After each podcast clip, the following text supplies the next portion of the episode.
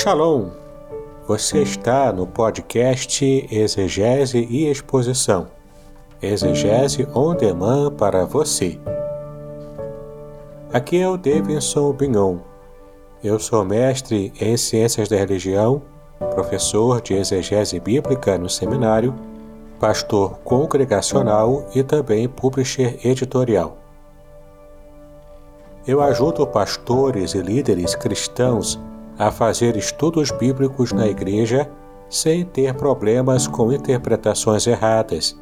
Então, se você está pensando em compreender a sua Bíblia com segurança, não deixe de assistir a mais episódios como este aqui. Muito bem, então assine o canal, acione o sininho, curta, comente e também compartilhe. Você poderá me dar uma força me ajudando a ampliar o alcance com os estudos bíblicos de qualidade na internet.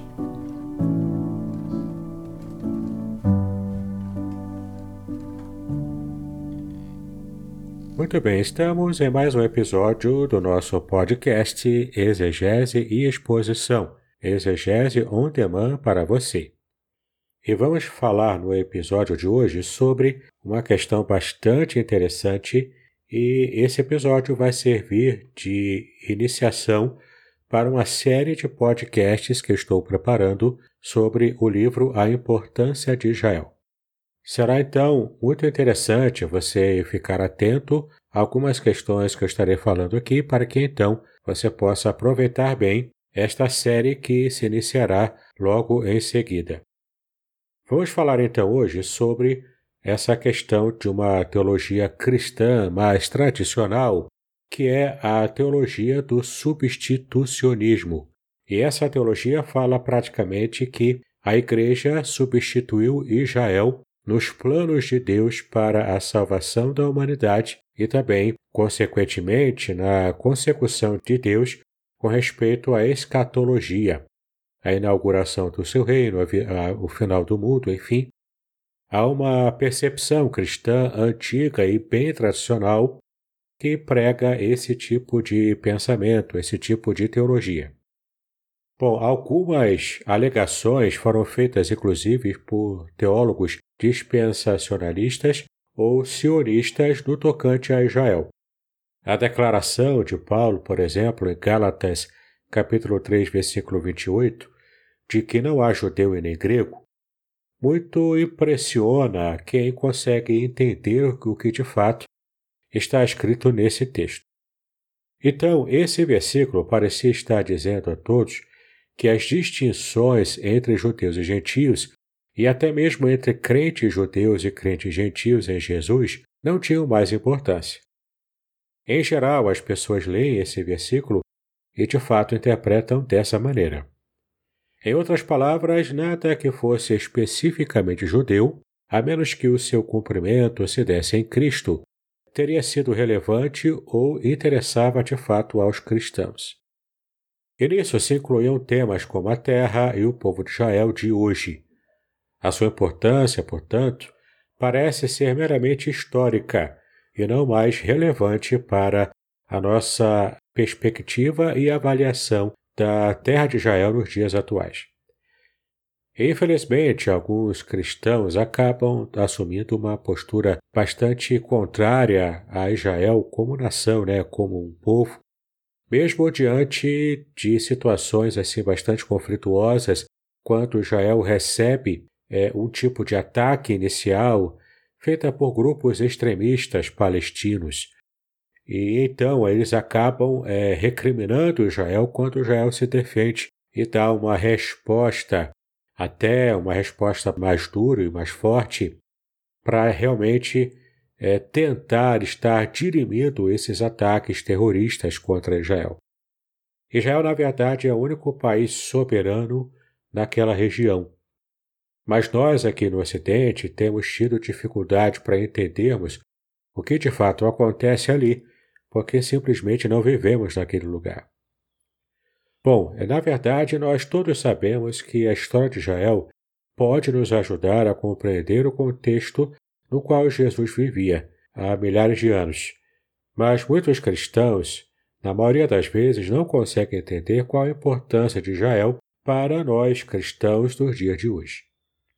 Bom, quanto a isso, eu quero chamar a sua atenção para algumas descobertas surpreendentes. Uma das primeiras descobertas foi o fato de que o Novo Testamento jamais chamava a Igreja de Novo Israel.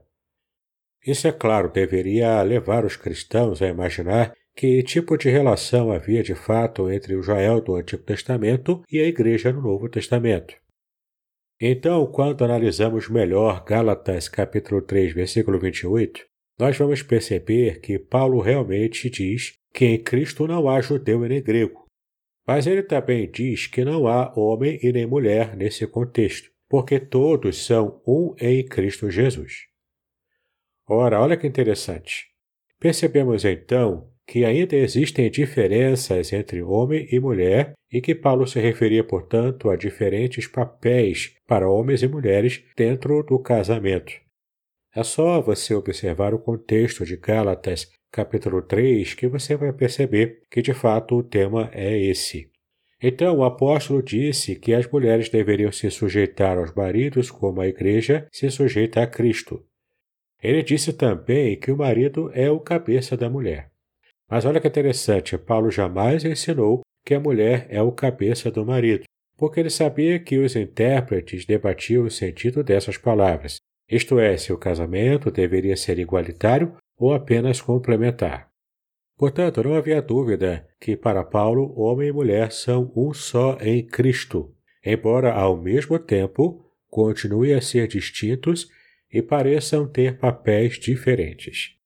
Impressionante essa verdade. Se a distinção entre homem e mulher persiste, o que dizer então das diferenças entre judeus e gentios? Será que essa distinção também persiste na Igreja, local em que todos são um em Cristo Jesus? E se a distinção entre judeus e gentios não foi extinta por sua unidade em Cristo, o que dizer da distinção de Israel em relação a outras nações?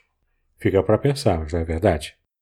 Bom, mas devemos lembrar da insistência de Paulo de que os judeus que rejeitaram Jesus ainda eram amados por Deus e que Deus mantinha sua aliança com eles como um povo.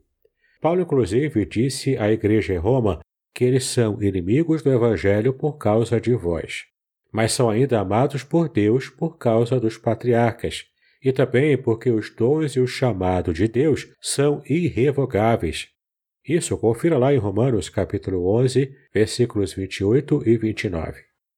É na verdade impressionante como muitas vezes nós nos esquecemos de verdades como essas.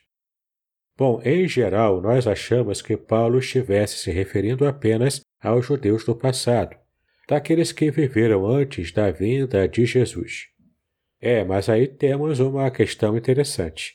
Numa análise mais detida, ficou claro que Paulo estava falando, na verdade, dos judeus do seu tempo, que haviam ouvido a pregação de Jesus e a tinham rejeitado naquele tempo do próprio apóstolo Paulo. Esses judeus que rejeitaram a Jesus são também amados por Deus, disse Paulo. Eles não foram amados no passado, mas são amados no presente quando Paulo escreveu esse texto. O tempo não é passado, mas presente, embora tenham escolhido não acreditar no Evangelho. Eles ainda são amados por Deus, apesar dessa escolha errada. Deus, portanto, ainda ama os judeus. E não da forma que Deus ama a todas as pessoas, mas com um tipo especial de amor. Isso fica ainda muito claro na longa abordagem de Paulo sobre os judeus em Romanos, do capítulo 9 até o capítulo 11. Sim, é um trecho bem extenso, mas vale a pena você ler com calma, pausadamente, procurando de fato entender o que Paulo quis dizer nesses capítulos. Podcast Exegese e Exposição. Exegese on demand para você.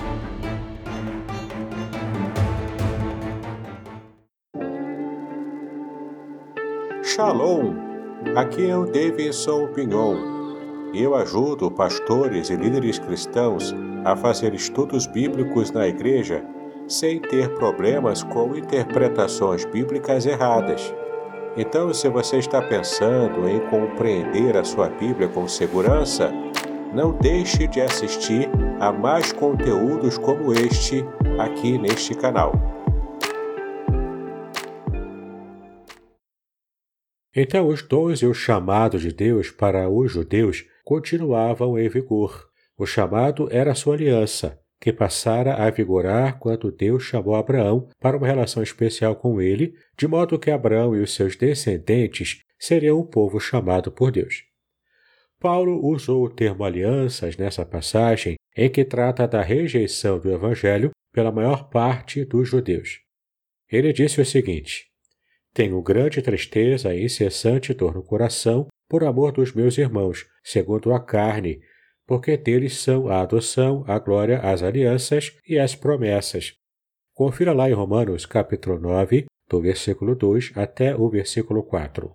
É, à primeira vista, é, a gente fica confuso com a referência de Paulo às alianças no plural. Depois a gente pode então perceber que Jesus falou do sangue da aliança. Veja lá em Mateus capítulo 26, versículo 28 e Marcos capítulo 14, versículo 24. Jesus então sugeriu com isso que havia uma aliança principal, que nós podemos entender ser a aliança abraâmica, e que as demais alianças, como a mosaica e a davídica, eram aspectos daquela aliança fundamental que foi feita lá no passado remoto com Abraão. Então podemos perceber que há um novo entendimento aqui, o de que Deus continuava a honrar a sua aliança com os judeus, mesmo com os que haviam rejeitado Jesus. Isso deve então abrir os nossos olhos para percebermos outras realidades. Por exemplo, nós temos que perceber com mais clareza que a maior parte dos profetas maiores da Bíblia prediziam o retorno futuro dos judeus à sua terra ancestral. Sim, durante um tempo, a gente geralmente percebe que isso se referia ao retorno da Babilônia depois do exílio. Mas então, com um pouco mais de profundidade no estudo, nós entendemos que, segundo Jesus e os apóstolos, o futuro de Jerusalém e de Israel lhes reservava uma restauração, a qual afetaria o restante do mundo. Sim, Israel será restaurada. Essa é a promessa bíblica. Jesus disse ainda que, dado momento do futuro, todas as tribos da terra de Israel chorariam por ele, e os seus discípulos julgariam essas tribos. Confira lá em Apocalipse, capítulo 1, versículo 7, e também Mateus, capítulo 19, versículo 28. Bom, isso não aconteceu naqueles dias e até hoje também não aconteceu. Tal fato só pode significar, ao que parece, um retorno futuro de Jesus à terra de Israel quando as tribos judias ainda existirem. É, isso significa também que nesse tempo futuro acontecerão coisas em Israel que não sobrevirão ao restante do mundo. A gente pode entender da seguinte maneira: haverá uma distinção entre Israel e o mundo, o tipo de distinção que antes a gente não julgava possível depois de 33 depois de Cristo. A verdade é que Pedro disse em Atos capítulo 3, versículo 21, que no futuro todas as coisas haveriam de ser restauradas. Então, ao referir-se à restauração, ele usou o mesmo termo grego usado na Bíblia de seu tempo para mencionar o retorno dos judeus do mundo todo à terra de Israel. Portanto, Pedro estava dizendo que depois da ressurreição de Cristo haveria outro retorno dos judeus à sua terra. Isso, na verdade, só aconteceu em 1948, quando foi criado o moderno Estado de Israel. Seria possível, então, que o moderno Estado de Israel tivesse alguma conexão com a profecia da Bíblia?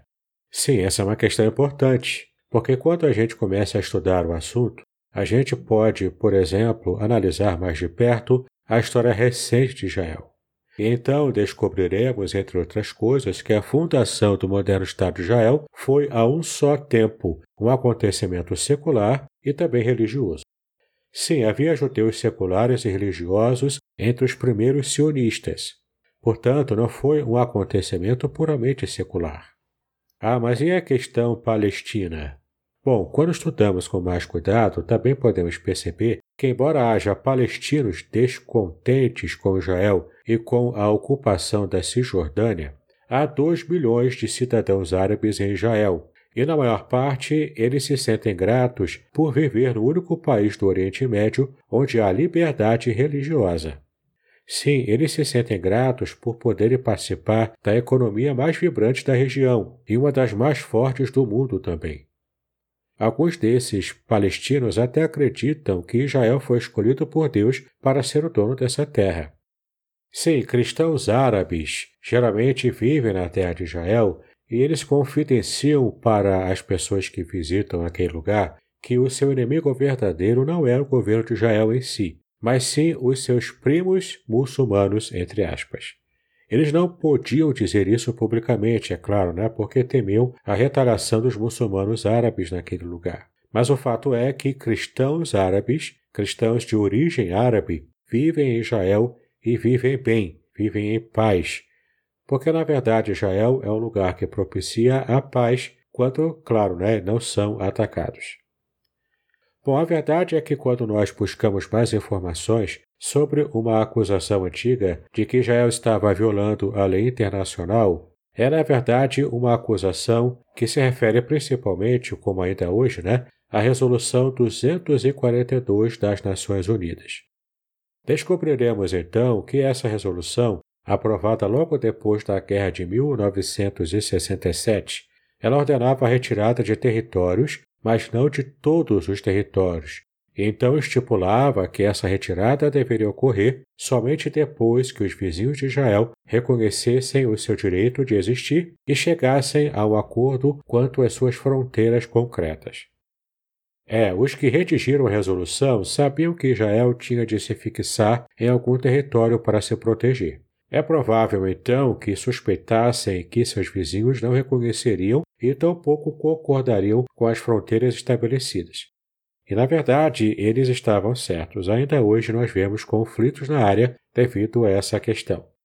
Então, nesse estudo que nós vamos estar apresentando, na série que estou preparando, a gente vai ver algumas questões importantes sobre essas questões da terra de Israel, o seu principal foco com respeito a, ao cumprimento da promessa de Deus ao, ao seu povo no passado, e veremos ainda algumas questões importantes que vão estar, na verdade, norteando a nossa percepção do Israel político nos dias de hoje. Veremos que os autores do Novo Testamento não pensavam de modo a entender que Israel foi alijado por Deus na história devido a terem negado a Jesus. Na verdade, quando os autores do Novo Testamento falavam de Israel, sempre tinham em mente os judeus e quaisquer gentios que quisessem, na verdade, se unir ao Israel dos judeus. Sim, no Novo Testamento não encontramos o termo Novo Israel, e nem o seu conteúdo também, isto é, a ideia de que poderia haver um Israel que não tenha o Israel dos judeus como base. Portanto, estamos falando aqui de o Israel geográfico, o Israel local, aqui na terra mesmo. Vamos então no Antigo Testamento, ao longo da nossa série, perceber que há detalhes sobre a aliança de Deus com Israel. Ali veremos que a terra de Israel se achava no centro dessa aliança. E mais surpreendentemente ainda, veremos que o Novo Testamento faz muitas referências à terra de Israel e ao futuro do povo de Israel, os judeus. Sim, por que nós estamos referindo a essa informação como surpreendente? Porque a maior parte dos cristãos imaginava que o Novo Testamento nada falava sobre esses dois tópicos. É, mas a gente vai perceber que os autores do Novo Testamento eram, na verdade, sionistas. Eles acreditavam que haveria uma restauração do povo de Israel à terra de Israel em algum momento no futuro. Então é muito importante a gente entender essas verdades que vamos aprender com a série, porque perceberemos que tanto no plano político quanto no plano teológico, nós entenderemos que a terra de Israel é dedicada aos judeus. Então será mais fácil entendermos algumas perguntas, tais como: será que os judeus roubaram a sua terra? Israel viola atualmente a lei internacional ao ocupar partes da Cisjordânia? Será que o sionismo é um movimento racista? Então, devemos apoiar ou não o atual Estado de Israel sem importar o que esse Estado possa fazer. Sim, são dificuldades que podem nos trazer algumas indagações. Com essa série de estudos, eu vou estar focando mais a revelação bíblica do Antigo e do Novo Testamento. Isso vai ajudar você a estar compreendendo melhor o modo como nós cristãos devemos entender e enxergar a questão palestina e também a posse da terra de Canaã por Israel. Espero que você esteja animado, então, para participar desse, dessa série de estudos. E caso você queira adquirir o livro, na descrição deste episódio há um link em que você poderá adquiri-lo para lê-lo e então acompanhar com muito mais conteúdo e propriedade aquilo que estaremos abordando aqui nesses episódios da série. Muito bem, agora o que eu gostaria de ver é a sua participação. Entre em contato comigo, compartilhe a sua experiência comigo e quem sabe até se você enviar em formato de áudio, eu possa aproveitar a sua experiência para apresentar no próximo episódio do podcast Exegese e Exposição. Eu sou Davidson Bignon e eu ajudo pastores e líderes cristãos a fazer estudos bíblicos da igreja, sem terem problemas com interpretações erradas. Se você então está pensando em compreender a sua Bíblia com segurança, não deixe de assistir a mais episódios como este aqui. Então, assine o canal, acione o sininho, curta, comente e também compartilhe. Ajude-me a ampliar o alcance com estudos bíblicos de qualidade na internet. Que Deus abençoe os seus estudos, paz e bênção sobre a sua vida.